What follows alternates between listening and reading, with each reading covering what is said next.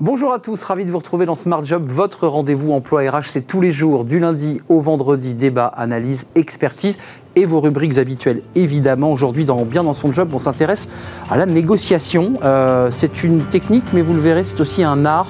On va en parler avec Jean-Édouard Grézy, anthropologue, conférencier au cabinet Alter Négo. Il est notre invité.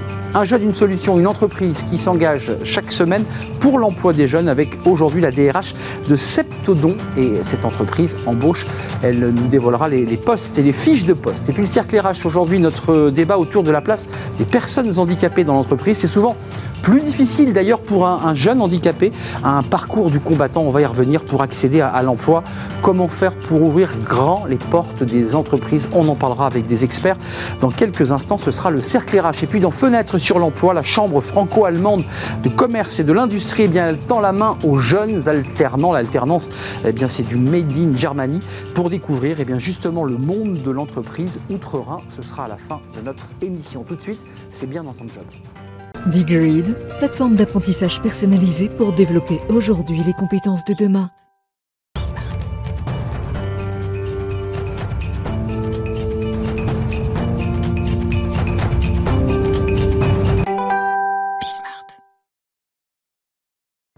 Bien dans son job, et parfois pour être bien dans son job, il faut être euh, bien dans sa négociation. C'est souvent un moment de tension, cette négociation, alors pour les salaires, euh, des négociations pour euh, monter en, grade, pour bien acquérir un marché, parce que souvent on négocie évidemment. On en parle avec Jean-Édouard Grézy. Bonjour Jean-Édouard.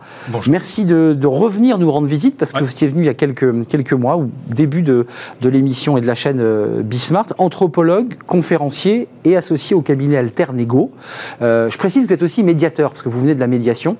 Euh, d'ailleurs, juste un mot, la médiation, parce que c'est votre métier euh, d'origine, et vous en faites d'ailleurs chez Alternego. Il euh, y, a de la négo dans la médiation? Bah oui, on peut définir la, la, médiation comme une négociation facilitée par un tiers. On est là pour recréer les conditions du dialogue, offrir un cadre sécurisé pour permettre une, à une négociation qui a échoué ou qui a bloqué de, reprendre d'une certaine manière. La, médiation, pour qu'on se le dise simplement, on a déjà fait quelques émissions sur ce sujet, c'est souvent des zones de conflit entre deux personnes et votre boulot, c'est de dénouer tout ça, on est bien d'accord Tout à fait. C'est des conflits individuels, conflits collectifs du travail et effectivement, il y, a, il y, a, trois temps. Il y a comment faire venir les acteurs à la table des discussions. C'est vrai. Ce qui n'est pas le plus simple. Ensuite, il y a la confrontation autour d'une table ronde. Et puis après, il y a un temps de suivi pour voir si effectivement ce qui a pu se dire euh, fonctionne dans la durée. Vous dites pas résolution, vous dites suivi. Oui, il n'y a pas de résolution dans une médiation? Il peut y avoir des dimensions. Alors ça dépend en fait du, sujet, mais dans les conflits du travail, il y a beaucoup de dimensions qui sont liées à l'informalité euh, des échanges du quotidien, euh, des, incompréhensions, des mal des choses, euh, des problèmes de confiance. Et donc tout n'est pas affaire de protocole d'accord. C'est parfois juste des mots? Voilà, des mots, des reconnaissances d'impact sur des comportements, des, phrases qui ont pu blesser l'un ou l'autre. Et on va parler de la négo, mais vous me disiez que vous n'aviez jamais eu autant de cas de médiation euh, depuis la, rentrée de septembre, c'est-à-dire depuis la sortie Covid. Oui, c'est depuis septembre 2020. Ça fait jamais vu Jamais. Ça fait, enfin, ça fait 20 ans que je fais de la médiation. Alors, le fait est que la médiation s'est développée mmh. progressivement parce que les entreprises n'en avaient pas vraiment connaissance. Ça a été développé aussi avec l'obligation de moyens renforcés des entreprises de faire face aux, situations de souffrance au travail. Mais euh, je pense que le, le Covid a augmenté la distance interpersonnelle que tous ces moments de régulation informelle, de la pause café, de sortie de réunion. Disparu.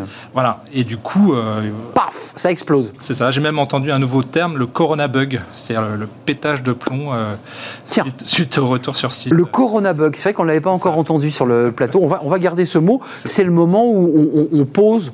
Euh, toute sa rage, son amertume quand on arrive au bureau, quoi. Ben c'est ça. Les gens ont parfois enchaîné des visios, des frustrations, des visios, des frustrations, et puis euh, ils se On dit rien. Voilà. Et on garde tout ça, et puis un jour on, le dit. C'est ça. Il y a eu beaucoup moins de feedback hmm. qu'à l'accoutumée. Alors, la médiation, c'est de la négociation, mais pas seulement, parce qu'il y, a la négociation commerciale, il y a la négociation avec son DRH. Euh, c'est quoi la, la, technique? Parce que j'évoquais une technique, mais aussi un art. Oui. Euh, donc ça veut dire qu'on peut passer de la technique à l'art. C'est exactement ça. C'est défini par euh, justement comme un, art et une science. C'est-à-dire que vous avez à la fois une dimension peut-être culturelle et on n'est on pas tous égaux à la naissance euh, en fonction de là où on est. Et puis il y a une dimension effectivement même scientifique parce qu'on sait que la manière dont on appréhende les choses en termes de méthode permet d'aboutir plus ou moins bien. Si je vous entends bien, il y, a, il y a une sorte, pas de cahier des charges, mais de grille d'enchaînement d'idées ou de questionnements, peut-être, qui, vont, qui font que si on suit ce chemin, on a toutes les chances de, gagner? C'est pas aussi simple que ça. C'est un peu, pour moi, c'est plus proche du jazz. C'est-à-dire que du free jazz? Un peu. C'est-à-dire que plus, ça. plus on a fait ses gammes, plus on peut improviser dans un cadre, mais effectivement, plus on est capable d'élargir son répertoire de réponses. Il y a plusieurs clés. Il y a plusieurs chakras, si j'ose euh, dire le mot, euh, qui permettent d'ouvrir son interlocuteur. Et si ça bloque à un endroit, on va pouvoir passer à un autre. Donc, on ne déroule pas une séquence euh, qui, est prédéterminée, mais on, écoute beaucoup, c'est beaucoup un art de l'écoute hein, avant tout, et à partir de là, on arrive à, interagir de manière plus efficace. C'est un peu le métier de journaliste, hein, ce que vous décrivez là. Bien sûr. C'est l'écoute, c'est accompagner et, aller chercher. Euh, les, techniques clés avant de parler de l'art, parce qu'effectivement, mmh. ensuite, l'art, c'est autre chose, mais euh, les, techniques que vous transmettez à ceux qui poussent la porte d'Alternego et qui vous disent, là, on a une négo importante, on ne veut pas la manquer, j'imagine que ça démarre souvent un peu comme ça. Qu'est-ce que vous leur dites? Qu'est-ce qu'on ne doit pas faire ou qu'est-ce que l'on doit faire à tout prix? D'abord, on travaille beaucoup sur la préparation parce que l'ennemi, c'est l'habitude. J'ai beau négocier avec quelqu'un que je connais bien, sans préparation, c'est difficile d'être bon. Donc, quel est son état émotionnel? Est-ce que c'est le bon moment, le bon lieu, etc. Donc, Mais ça va jusqu'à ce niveau de détail. Ah bah oui, c'est stratégique.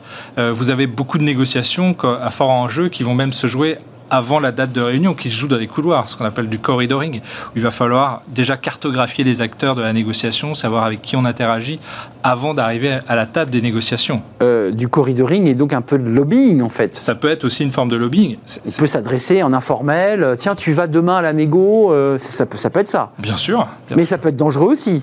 Ça peut être dangereux, c'est pour ça qu'il faut, il faut mettre l'effort, mais ça dépend. En fait, plus les enjeux sont forts, plus la préparation doit être intense. Euh, évidemment, quand je négocie des, choses à, peu d'enjeux, je suis sur une foire à tout, je vais évidemment pas préparer ma négociation. Ça reste de la négociation, mais c'est du jeu de marchandage. Une négociation à fort enjeu, il faut pouvoir euh, étudier le marché, voir quels sont les concurrents, euh, quels sont les protagonistes, quels sont les intérêts en jeu, élargir le, le, répertoire de réponses et les modalités pour se mettre d'accord. Donc, faire œuvre aussi de créativité pour créer de la valeur à la table des discussions, euh, légitimer son offre, etc. Euh, on, va parler de votre livre parce que vous, vous êtes penché sur des très grandes négociations, alors qu'il n'y avait pas des enjeux commerciaux encore que, puisqu'elles avaient des enjeux territoriaux, donc de fait économiques.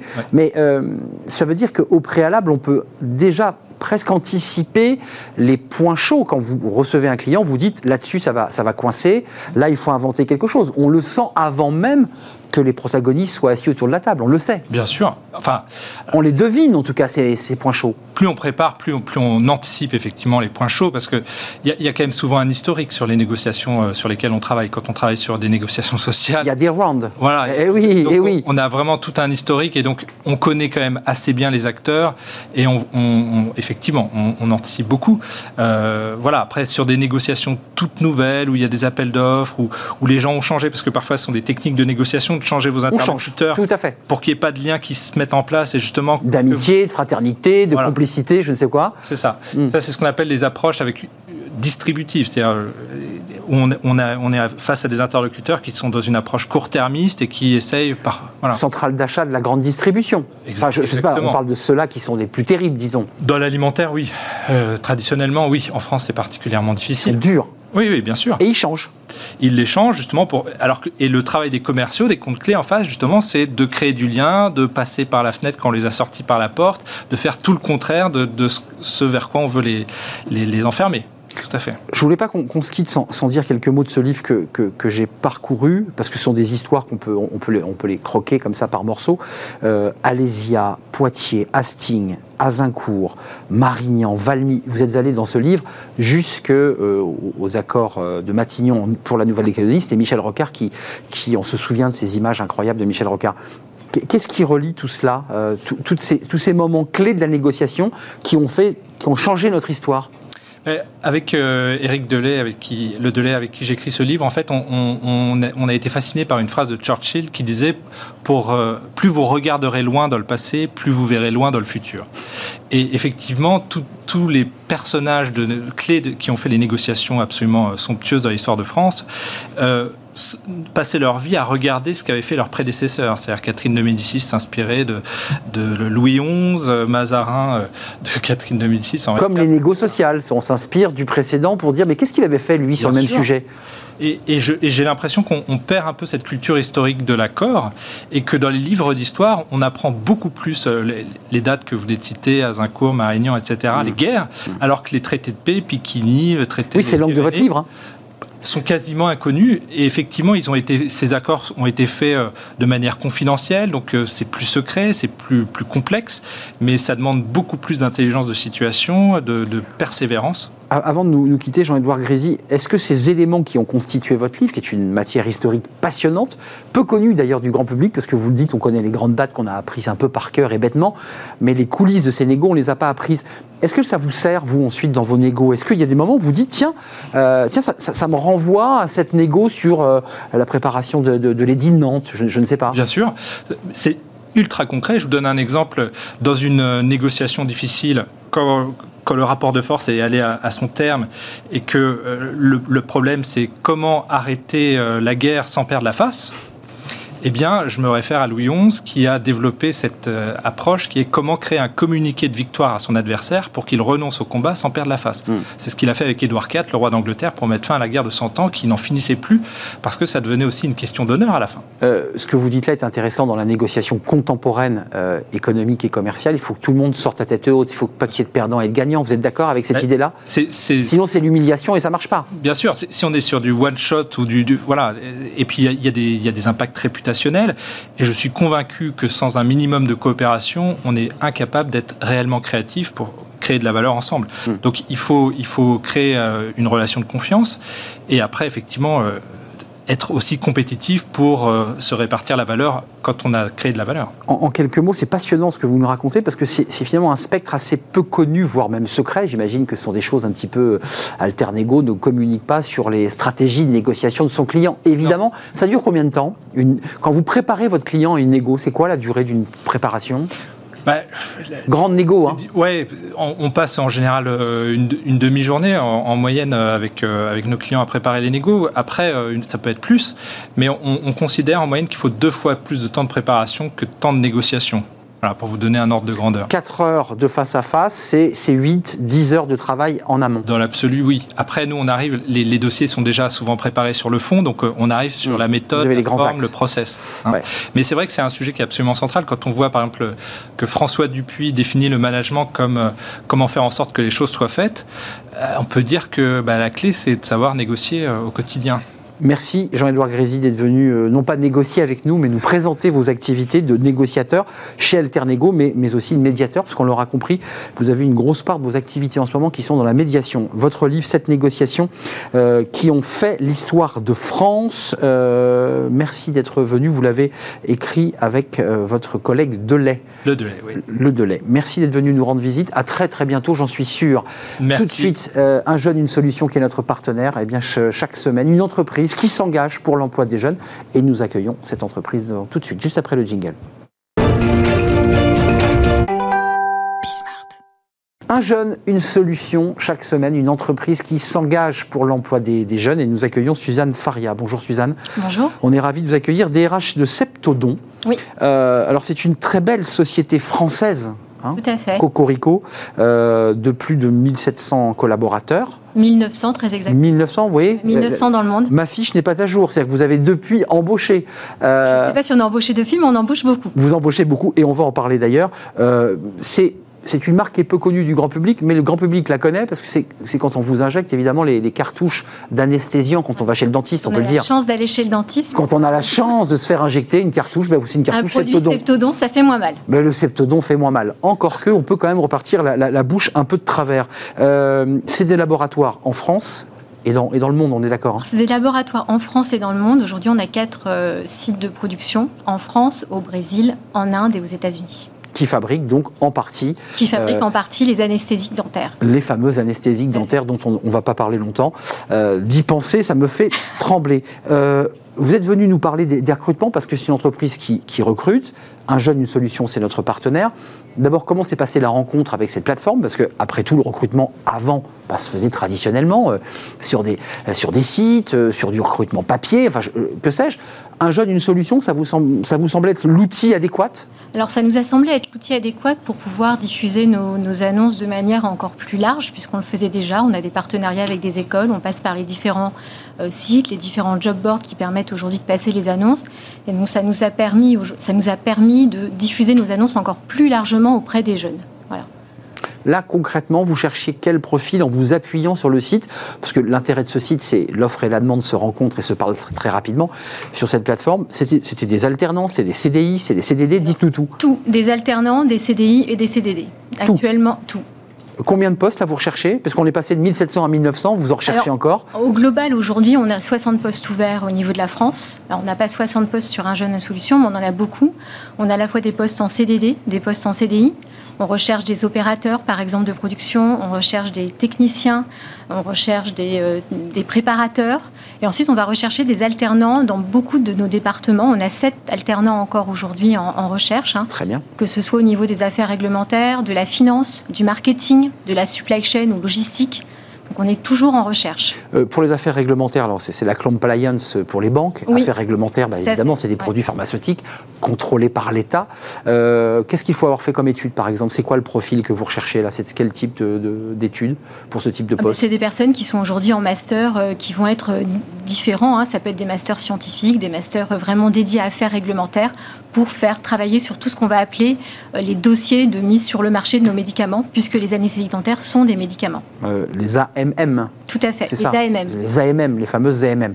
Euh, en analytique, là, c'est plutôt, là, cette fois-ci, on bascule, on, quitte le, droit, euh, mais on est dans la chimie, là. Là, on est dans la chimie. Là, on cherche des, techniciens qui ont fait des BTS, des DUT, euh, pour intervenir dans nos laboratoires d'analyse. Une fois que les produits sont faits, on analyse nos produits, on analyse nos matières premières, et ça, c'est dans, dans nos laboratoires d'analyse chimique, effectivement. Opérateurs de production, j'imagine que ce sont des, salariés qui sont disposés sur les, chaînes, les chaînes de euh, production, hein, qui sont sur les, sites que vous avez cités. Vous parlez de postes euh, en France, 60, pas uniquement d'ailleurs sur un jeune, une solution. Est-ce que vous ouvrez des postes, parce que ça, j'imagine que ça attire les jeunes, à l'international, parce qu'on évoquait le Brésil, vous avez des sites au Brésil notamment Alors, on les, on les ouvre pas depuis la France, même si on a eu... Mais ouvert depuis le Brésil Depuis le Brésil, et même si on a eu l'occasion, et on travaille aussi euh, sur la notion de VIE, donc euh, pas forcément à travers la plateforme, mais pour pouvoir permettre à mmh. des jeunes diplômés en France d'avoir une expérience à l'international. Mmh. Euh, pourquoi l'alternance? Parce que j'ai envie de l'entendre de, la bouche d'une DRH qui, bah, qui, dirige un, un, groupe français mais international c'est quoi l'intérêt pour vous? C'est qu'une fois que cette personne a, pris les peintures de guerre euh, de Septodon, bah, en général, il est embauché, c'est ça l'idée? Alors l'intérêt, c'est celui-là. Hein. Déjà, c'est vraiment un engagement de l'entreprise et une impulsion de notre président Olivier Schiller de s'engager dans la formation des jeunes, de leur permettre de découvrir aussi le monde de l'entreprise. Et l'intérêt, c'est que c'est un vivier de recrutement qui est considérable. Aujourd'hui, depuis 2017, euh, 20% de nos collaborateurs, enfin de nos alternants, ont obtenu à la suite de leur alternance un poste en CDI ou en CDI. En, CDI. Donc ça fonctionne. Donc ça fonctionne, effectivement ça fonctionne. 60 euh, postes, rappelons-le, en production, en affaires réglementaires, en analytique, en supply chain, on l'a pas, on l'a pas évoqué, en, finance, euh, en paye, en marketing et en business compliance. Oui. Euh, on évoquait la compliance, il y a aussi les questions de compliance et de réglementation sur, sur ces sujets-là. donc l'entreprise cartonne. L'entreprise cartonne. C'est une belle entreprise. On a recruté près de 200 collaborateurs depuis le début de l'année. Et on prévoit encore beaucoup de recrutement l'année prochaine. Euh, leader mondial, on ne l'a pas évoqué Leader mondial de l'anesthésique dentaire. Voilà, faisons un petit cocorico. Leader mondial de l'anesthésique dentaire, 500 millions de cartouches par an. Hum. Aïe, aïe, aïe. 15 anesthésies euh, qui sont faites euh, par minute. Par minute. Vous me faites mal. Voilà. Et, évidemment, c'est utile l'anesthésie, ça évite d'avoir excessivement mal quand on. Ça évite d'avoir excessivement mal et on travaille aussi sur la douleur, puisqu'on travaille aujourd'hui sur des produits qui viennent limiter les effets de l'anesthésie. Hmm. Après l'aptitude. non, mais il faut le dire, il y a tout un travail derrière. C'est un travail, euh, on ne l'évoque pas parce qu'on n'a pas de poste ouvert actuellement. D'accompagnement pour trouver le bon produit qui, qui, fait qu'on On a des alternants aujourd'hui au sein de nos équipes euh, recherche et développement. Dans le R&D qui essaie de travailler. Euh, donc c'est un produit qui, qui, se, qui, serait comment finalement? Ah, Une fois qu'on a injecté et qu'on a mal, on prend un comprimé on Non, c'est de l'injection encore. De nouveau une injection, mais qui adoucit finalement les effets de, de, bah, du fait de ne plus avoir de, langue, cette, cette sensation d'endolorie ou un peu anesthésie. Exactement. Bah, merci en tout cas de nous avoir rendu visite. ce groupe français, rappelons-le, Septodon, 1900 salariés. Vous savez, j'ai fait une bêtise, j'avais dit 1700. Et vous en êtes la, la DRH, Suzanne Faria. Merci de nous avoir rendu visite. 60 postes ouverts, faut-il le rappeler. En France, évidemment. Euh, on fait une courte pause si vous en êtes euh, d'accord et on va juste après euh, cette pause retrouver nos, invités. On va parler des personnes handicapées. on va en parler à, travers leur expertise, l'expertise de nos invités. On va parler des jeunes notamment qui, ben, évidemment, un peu plus que, les valides, ont beaucoup de difficultés à trouver un, emploi. C'est compliqué pour eux et on va en parler avec nos invités. C'est juste après cette pause.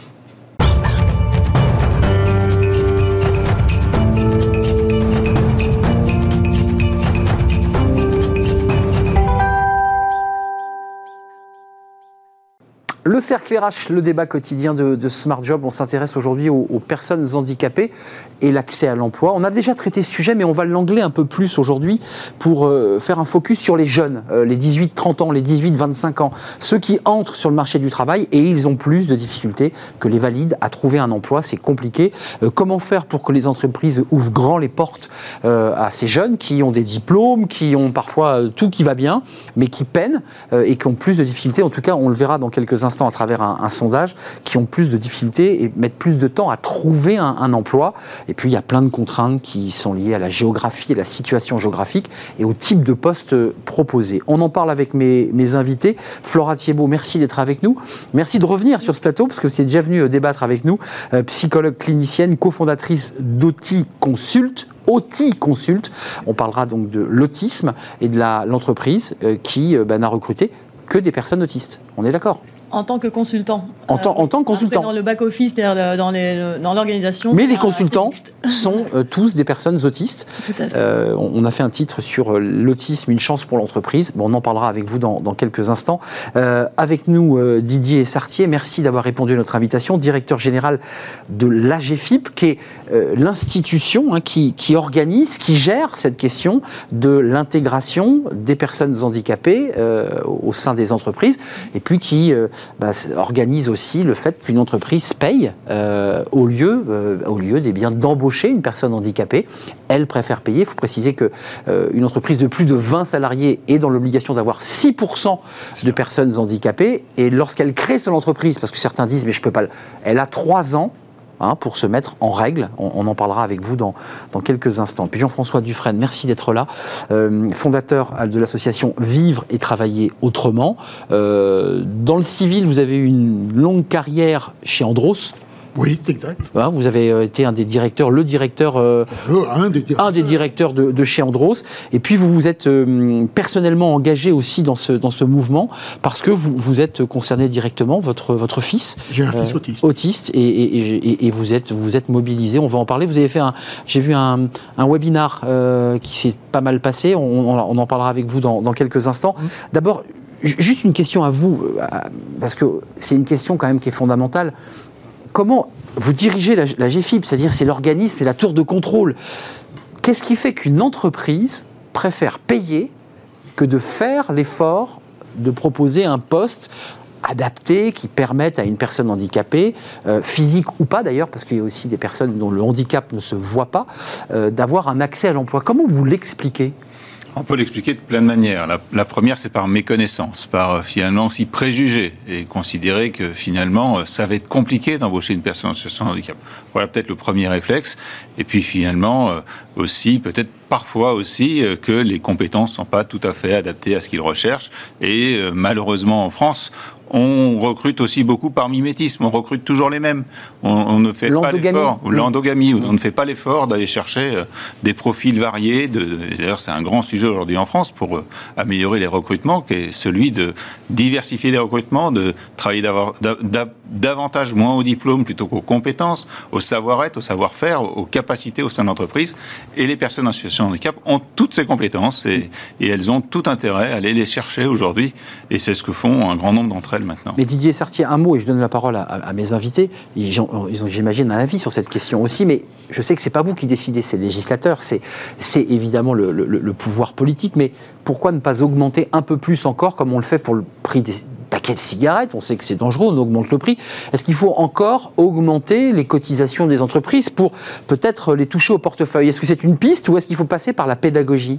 Alors, les deux. Et euh, vous l'avez demandé, ça a été fait. Euh, en 2018, C'est vrai. euh, la loi vient de changer et, et elle a d'ailleurs euh, finalement augmenté l'incitation des entreprises, l'incitation financière, on va le dire comme ça, euh, pour, euh, pour euh, vous le développer l'emploi, développer l'emploi direct.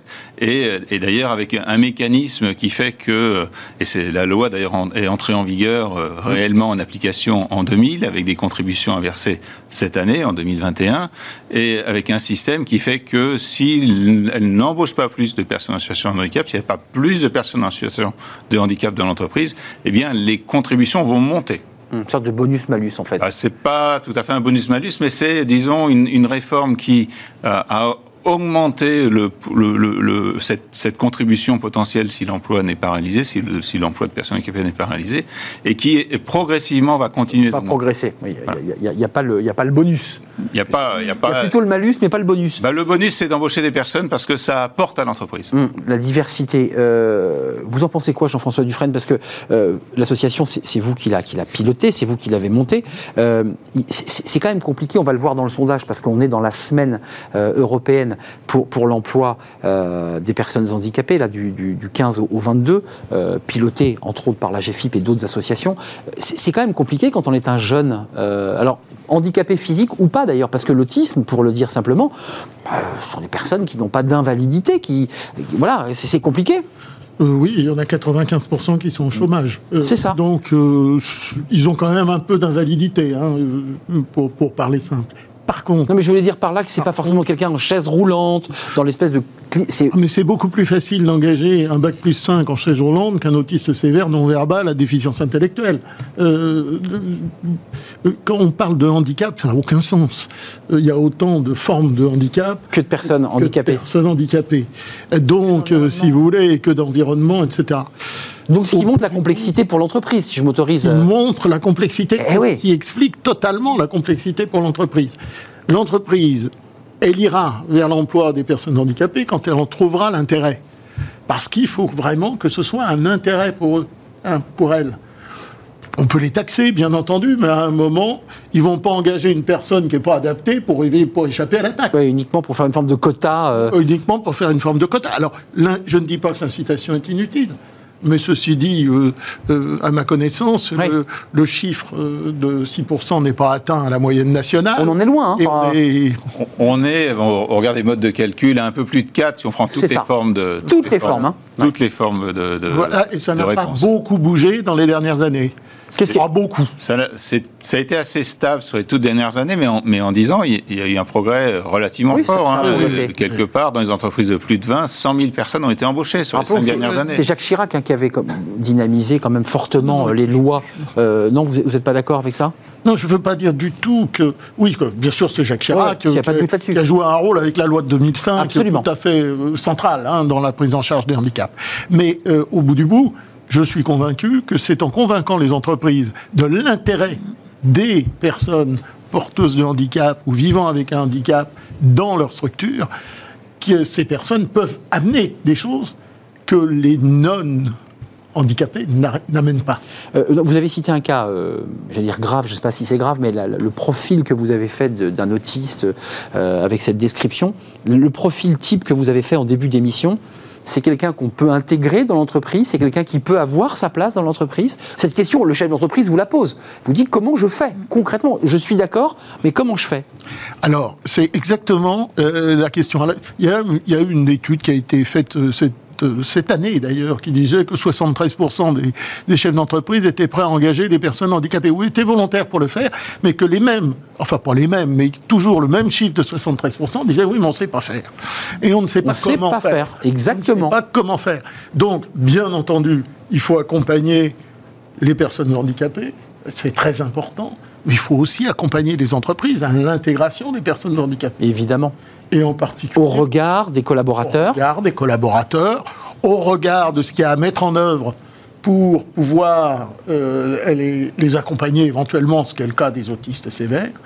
Euh, pour ne prendre que ces exemples-là. Euh, juste Mais je vais tout à fait dans la direction de M. Sartier. Flora Thiebaud, vous vouliez réagir parce qu'on parle des, des autistes sévères, d'une sorte pour le dire un peu directement, de peur, d'appréhension, enfin d'inquiétude, pour, pour, le dire. On se dit, oh là là, mais comment Comment ça se passe chez vous dans votre structure? On a bien compris qu'une partie du back-office sont des, gens valides, mais vos consultants sont euh, des personnes autistes. Euh, tous nos consultants donc, sont employés en CDI par euh, Auticonsult. Euh, chez nous, on a mis en place un, système au niveau, enfin, plutôt des, process de recrutement qui sont en marge justement de ce qui se fait actuellement, qui est quand même très très normopathe. Vous disiez, on a un peu tendance à recruter des clones, c'est vrai. c'est ça, on, on, recrute des personnes sur pas forcément sur ce qui sera attendu au quotidien dans leur emploi, mais avec des process euh, euh, très très généralistes, alors qu'il y a une diversité de profils, à la fois évidemment culturels, euh, de des expériences passées, des connaissances, des diplômes et tout, mais aussi au niveau cognitif, mmh, de son aptitude, bien sûr. moteur, voilà. Et, et, finalement, il y a aussi une énorme diversité de, de jobs qui, qui sont censés aussi correspondre aux appétences, aux compétences de chaque personne, alors que les fiches de poste sont souvent un peu euh, du, copier-coller. Hein. Il y a deux tiers copier-coller, puis le reste qui est spécifique à, tel poste. Euh, Donc vous, vous avez fait des postes très adaptés pour ces, consultants. Je précise qu'ils se déplacent à l'entreprise, on est d'accord Alors, ils se déplacent, ils sont consultants pour Consult. Ils, sont, euh, ils se déplacent sur des missions d'en moyenne 9 mois chez nous, jusqu'à 3-4 ans de missions chez des clients comme EDF, e Airbus, IBM, Air Liquide, sont les grands clients que euh, et, plein d'autres qui nous font confiance aujourd'hui. Après, euh, c'est pas c'est pas seulement qu'on adapte euh, un poste à une personne, c'est qu'on va être réellement aller rechercher, évaluer en, en, mise en situation les compétences d'une personne, être très à l'écoute de ses appétences et essayer de trouver un matching parfait. Et après, on parlait aussi de la limite. enfin, de, de, de, ce qui retient les gens, c'est le manque d'information. Ou de compréhension, en tout cas. Le handicap. Mais je trouve que, au moins à part égale, ce qui retient les gens, c'est le manque d'expérience dans n'importe où dans notre vie, ce qui va nous aider, ça va être les connaissances théoriques et l'expérience. Et il y a un vrai problème sociétal derrière ça qui fait que quand on arrive dans le monde de l'entreprise aujourd'hui, curieusement, la plupart des gens, on n'a jamais. Pour tout le monde, on est d'accord. Hein. Socialement, scolairement, à l'université, on n'a jamais été euh, coude à coude à côté de deux personnes qui ont un profil officiellement différent, soit euh, lié à un handicap, euh, soit une visible ou invisible, à, une, à certaines différences en termes d'apprentissage, de euh, de compétences. Et c'est vrai que si on avait plus d'expérience, et c'est ce, en quoi on croit aujourd'hui, à la fois vivre et travailler autrement et outil consulte, on travaille beaucoup ensemble parce que L'idée, c'est qu'une fois qu'on a fait l'expérience d'une personne dans son atelier, dans son bureau, euh, de la collaboration efficace avec une personne qui a un handicap sur lequel on a été informé, sur lequel on a été même formé pour, euh, pour favoriser une communication, une collaboration efficace, là, il y a un vrai changement. Et c'est des personnes qui plus jamais seront, je pense, aussi discriminantes qu'avant. Hmm. Alors que leur balancer... ils deviennent même des ambassadeurs. Ça ne les aide pas à savoir comment faire. Hmm, bien sûr. Euh, quelques mots sur euh, cette semaine euh, du 15 au dimanche 21 novembre, qui est la semaine européenne pour l'emploi des, personnes handicapées, et le sondage de l'IFOP, où on voit quand même, et, vous l'avez commandé, ce, ce sondage, 7,6 mois de temps de recherche pour les jeunes en situation de handicap contre 4,2 mois pour l'ensemble des jeunes. Euh, et 82% estiment que le manque d'offres d'emploi, ça revient à ce que disait euh, à l'instant euh, notre invité, estime que le manque d'offres d'emploi proposant un environnement de travail accessible et adapté est une difficulté importante. Ça, c'est deux items qu'on a choisis. Puis ensuite, il y a la difficulté de l'accessibilité aux villes, parce que certains disent, bah, la première chose, c'est le, le, job que je cherche, mais le deuxième problème, c'est qu'on ne peut pas, pour des raisons physiques, pratiques, m'envoyer trop loin. Donc il y a aussi la, le bassin géographique où on, prend ces emplois. Qu'est-ce que vous en tirez de ce sondage? Vous dites qu'il y a encore beaucoup de travail chez les jeunes pour ouvrir la porte euh, aux jeunes c'est vrai pour les jeunes et c'est encore plus vrai et plus dur pour les, jeunes euh, en situation de handicap On a voulu faire l'accent cette semaine euh, sur, le, sur les jeunes, euh, notamment après aussi cette période compliquée qu'on vient de vivre, et on sait que les jeunes ont été particulièrement touchés, et, donc on a voulu voir bah, qu'en est-il pour les personnes en situation de handicap?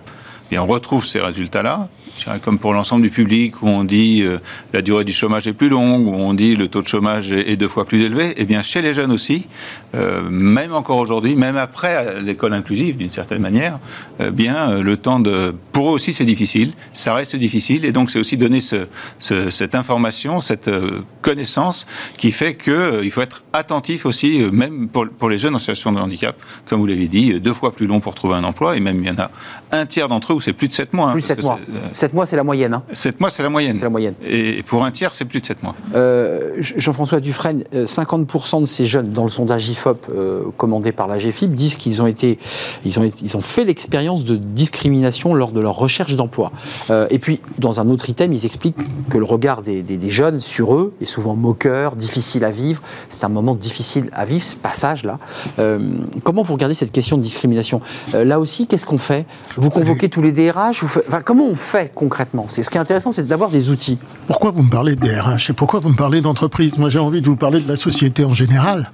Euh, pourquoi y a-t-il discrimination euh, dès le début à l'école? Euh, Vous avez, regardons ce qui se passe autour de nous, ne serait-ce qu'en Europe, où on a une situation bien différente de ce qui se passe ici en France.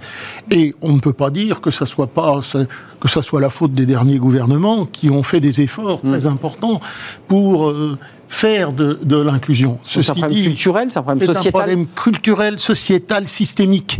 Euh, on, est euh, aujourd'hui euh, condamné par l'ONU pour institutionnalisation systémique. Ça veut dire quoi concrètement? Ça veut dire qu'en pratique, on a tendance à institutionnaliser les handicapés, à les mettre dans des institutions où ils vont se retrouver entre eux. Et après, on va parler de société inclusive. Euh, il y a un espèce de truc là. Et ce n'est pas, ce n'est pas que la volonté politique ne soit pas là, car elle est là.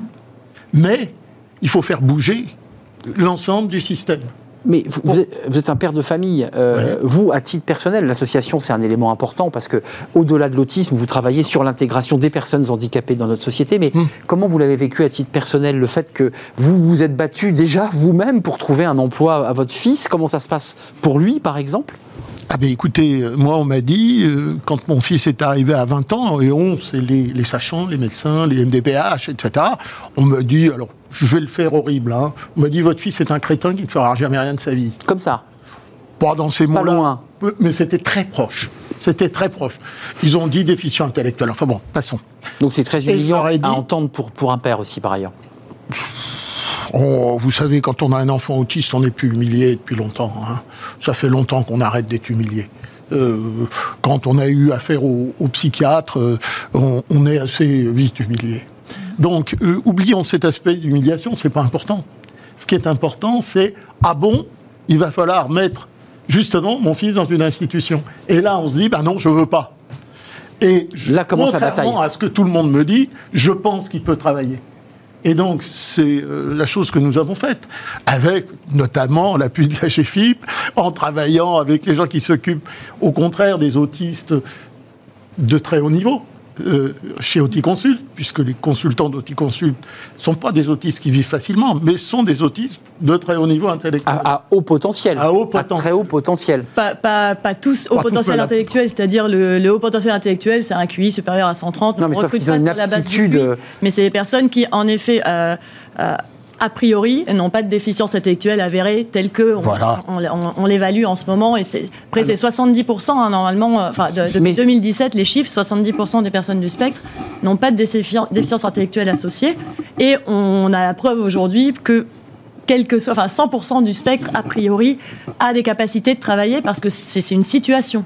Mais... qui permet à une personne de, travailler et de mettre en place ses compétences. C'est pas forcément, euh, on n'est pas on peut ou on ne peut pas. C'est en fonction de l'environnement et c'est la rencontre entre un environnement, des personnes, hmm. des compétences. Oui, c'est le cas. C'est là où la bataille a commencé pour vous, excusez-moi, parce que vous avez dit je tourne le dos à l'institution qui veut mettre mon fils dans cette espèce de, centre, euh, de ghetto, euh, parce qu'il y a une forme de ghettoisation. Un mot que j'utilise beaucoup. Euh, et vous dites je vais me battre, et donc vous vous êtes battu, et, l'association est née. Et donc l'association est née, et puis surtout, on n'était pas certain que, que ces jeunes pourraient travailler mais il s'avère qu'ils peuvent travailler, il s'avère qu'ils travaillent très bien, ils ont plutôt une productivité supérieure à la moyenne. Mmh, qui est un pied de nez à tous ceux que vous aviez rencontrés avant.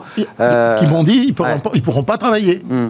Donc c'est ça. Et donc là, derrière, on se mobilise tous pour dire, ben là, il y a une masse de gens très importante qui aujourd'hui sont hors du travail, et notamment on les... Les 95% dont vous parliez et Les 95, c'est une estimation, parce que euh, compter le nombre d'autistes qui ne travaillent pas, c'est très très compliqué, parce qu'il y en a beaucoup qu'on ne connaît pas.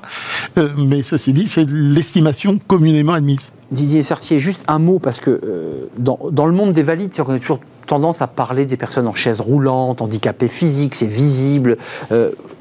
L'autisme, euh, c'est une maladie particulière C'est quoi? D'abord, c'est pas une maladie, vous allez me reprendre, j'en suis sûr.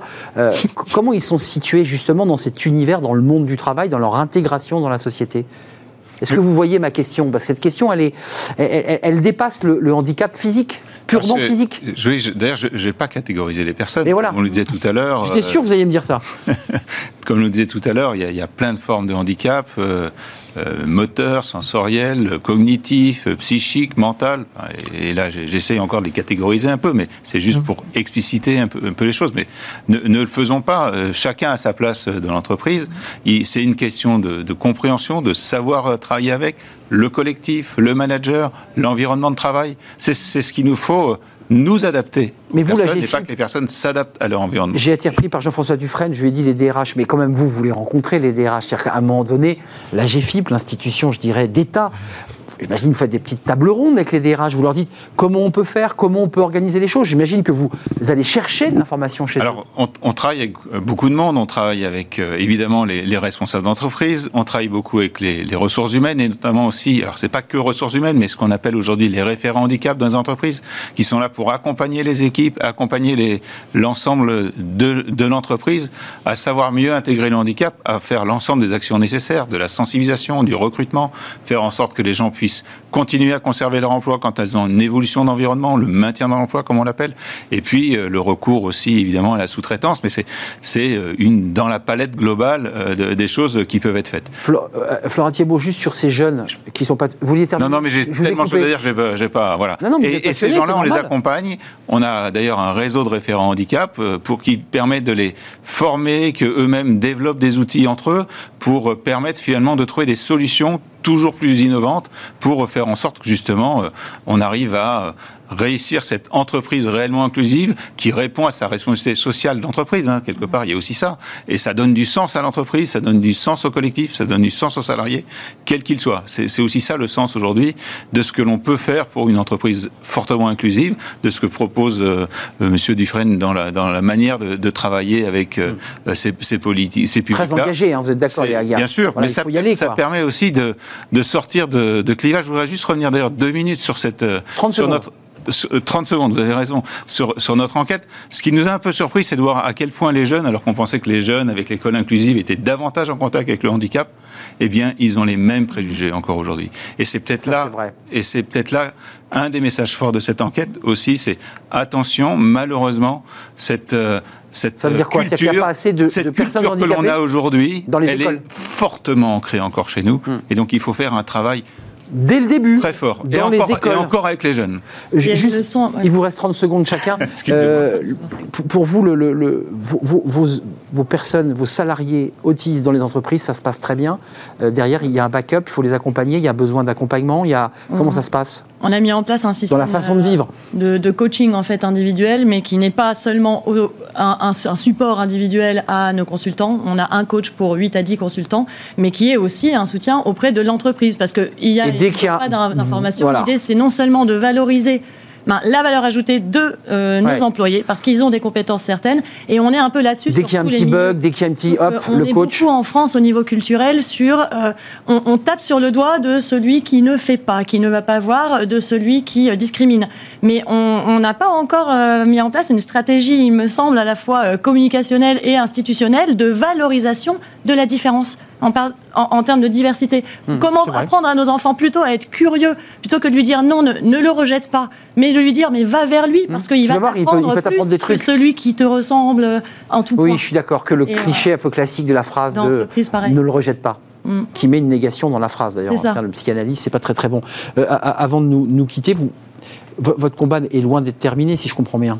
Vous êtes, dans une sorte de. Il ne fait que commencer. Il ne fait que commencer. J'espère que euh, on va pouvoir développer euh, en nombre euh, l'inclusion des, autistes dits sévères dans les entreprises, parce qu'il y a une cible extrêmement importante. Vous savez qu'il y a beaucoup, beaucoup d'autistes en réalité, et que ce qu'on fait pour les autistes doit pouvoir s'adapter à, à d'autres types de handicaps cognitifs, pas cognitifs plus que physique ou sensoriel, parce que euh, pour faire venir une personne en fauteuil roulant, ben, il faut essentiellement euh, avoir des, des, équipements, des accès. Des accès. Oui, on est d'accord. dans les lieux publics, dans les entreprises et ainsi de suite. Exactement. C'est un très beau combat qui, faut qui doit être mené, mais c'est pas le combat des, des, handicaps invisibles. C'est ça, le fameux débat des handicaps invisibles que je comparais tout à l'heure avec ces, handicaps visibles. Je parlais des chaises roulantes. Encore faut-il que tous les, toutes les entreprises soient aux normes. On n'a pas le temps, mais que les PME aujourd'hui sont un peu en retard, on le sait. Les grands groupes, euh, dans leur construction récente, ont adapté euh, les sites, mais pas forcément les petites entreprises, pas toujours adaptées euh, à la. C'est culturel c'est culturel. Ça sera le mot de la fin de, Jean-François Dufresne. Euh, votre association Vivre et Travailler Autrement, c'est très simple, allez sur Internet, vous serez pris euh, en main, accompagné, si vous êtes des, parents ou des entreprises, parce que évidemment... Surtout des entreprises. Surtout des entreprises. Et puis je, je remercie Didier euh, Essartier, le directeur général de la GFIP, l'institution qui pilote avec cette semaine européenne de, de l'emploi des personnes handicapées. Allez voir cette étude sur le site de l'IFOP parce qu'elle est très très détaillée. Elle donne des indications entre les jeunes valides et les jeunes en situation de handicap. je remercie Flora Thiebaud, psychologue clinicienne, euh, cofondatrice d'Oti Consult, on l'aura compris, donc des consultants euh, qui vont euh, bah, dans les plus grandes entreprises françaises. Et ça se passe pour le mieux du monde.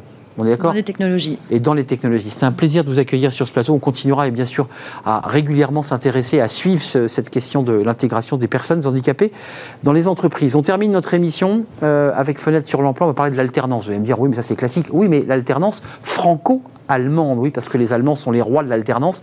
Et c'est vrai qu'ils ouvrent leurs entreprises bah, aux alternants français. Et on va en parler tout de suite avec notre invité.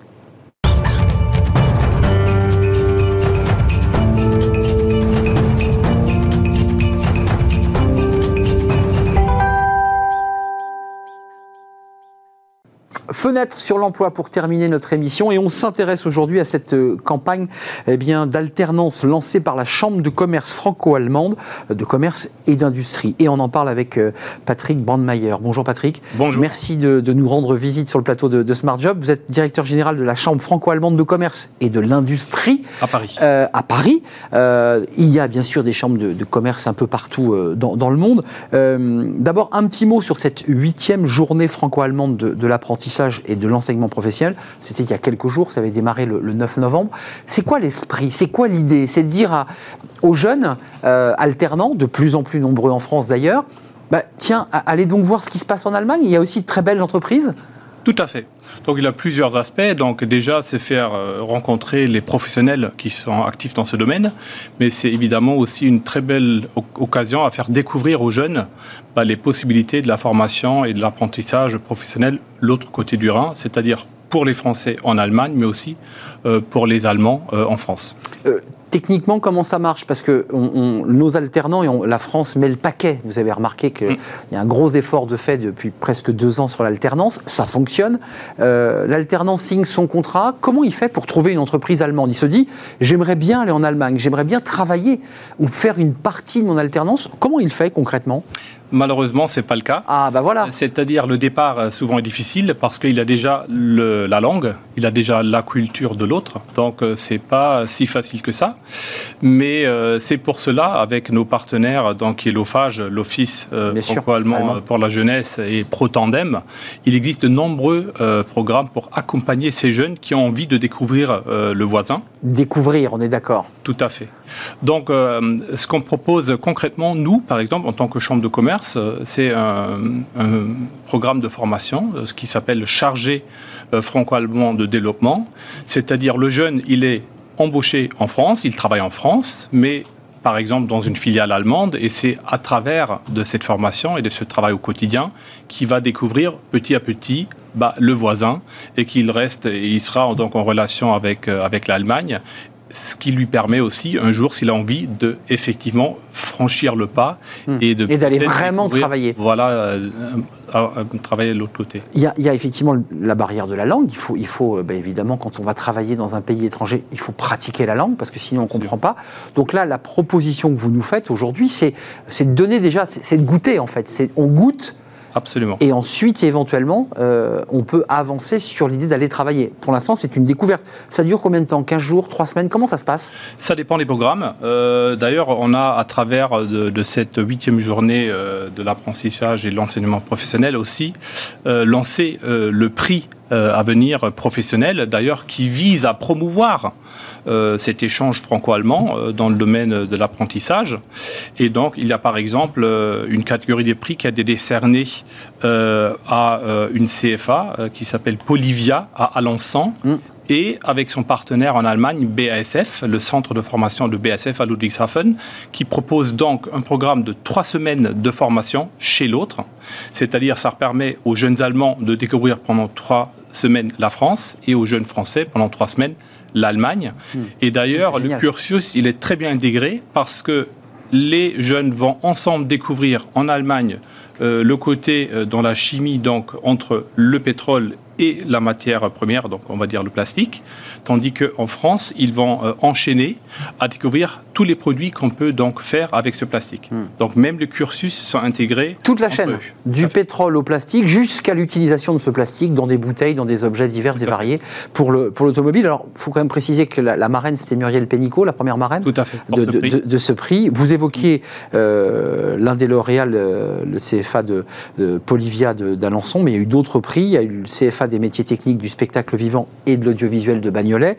Et puis j'ai vu qu'il y avait le grand prix du jury qui a, récompensé, alors cette fois-ci, très intéressant, un projet franco-allemand. Tout à fait. Mais c'est tous des projets franco-allemands. Euh, d'ailleurs, je, voudrais aussi euh, nommer le premier, oui. premier catégorie entre apprentis et école. Exact. Où nous avons donc euh, décerné un prix à une école de mode à Berlin avec leur lycée partenaire à Paris. Paul Poiret. Paul Poiret. Donc les jeunes qui ont mis en, sur pied un concept qui, qui s'appelle la slow mode ou la slow fashion, hmm. donc qui vise et qui met sur le développement durable dans la mode, donc très contrasté par rapport à la fast fashion.